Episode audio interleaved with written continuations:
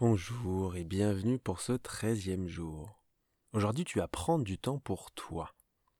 Simplement pour toi. On a vu déjà les choses avec les autres, des activités avec d'autres personnes, mais là c'est toi et toi seul. Et je vais te laisser le choix de l'activité, évidemment. Je préférerais que tu te fasses un cours de yoga, de méditation. Mais si c'est autre chose, ça peut très bien aller être au cinéma, un massage que tu t'offres, une activité particulière que tu as envie de faire toute seule.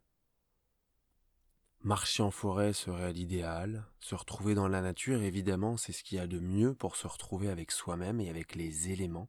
Si tu peux le faire, fais-le de suite, n'hésite même pas. Si tu n'as pas l'occasion de le faire, tout va bien.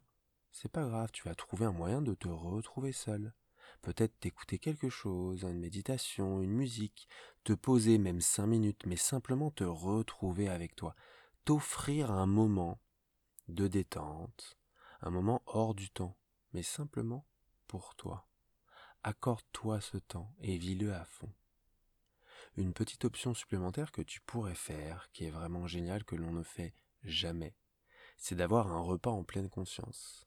Un repas en pleine conscience, indique de ne pas mettre la télé, d'être seul évidemment, de ne pas parler, de ne pas regarder son portable, d'être simplement seul avec ses fruits, ses légumes, peu importe ce que tu manges, peu importe ce que tu te prépares, tu vas prendre le temps de le préparer, de vivre à fond chaque chose que tu es en train de couper, de chauffer, et ensuite de manger, de ressentir tous les aliments, de prendre le temps de mastiquer, de manger en pleine conscience. Crois-moi, ça fait énormément de bien.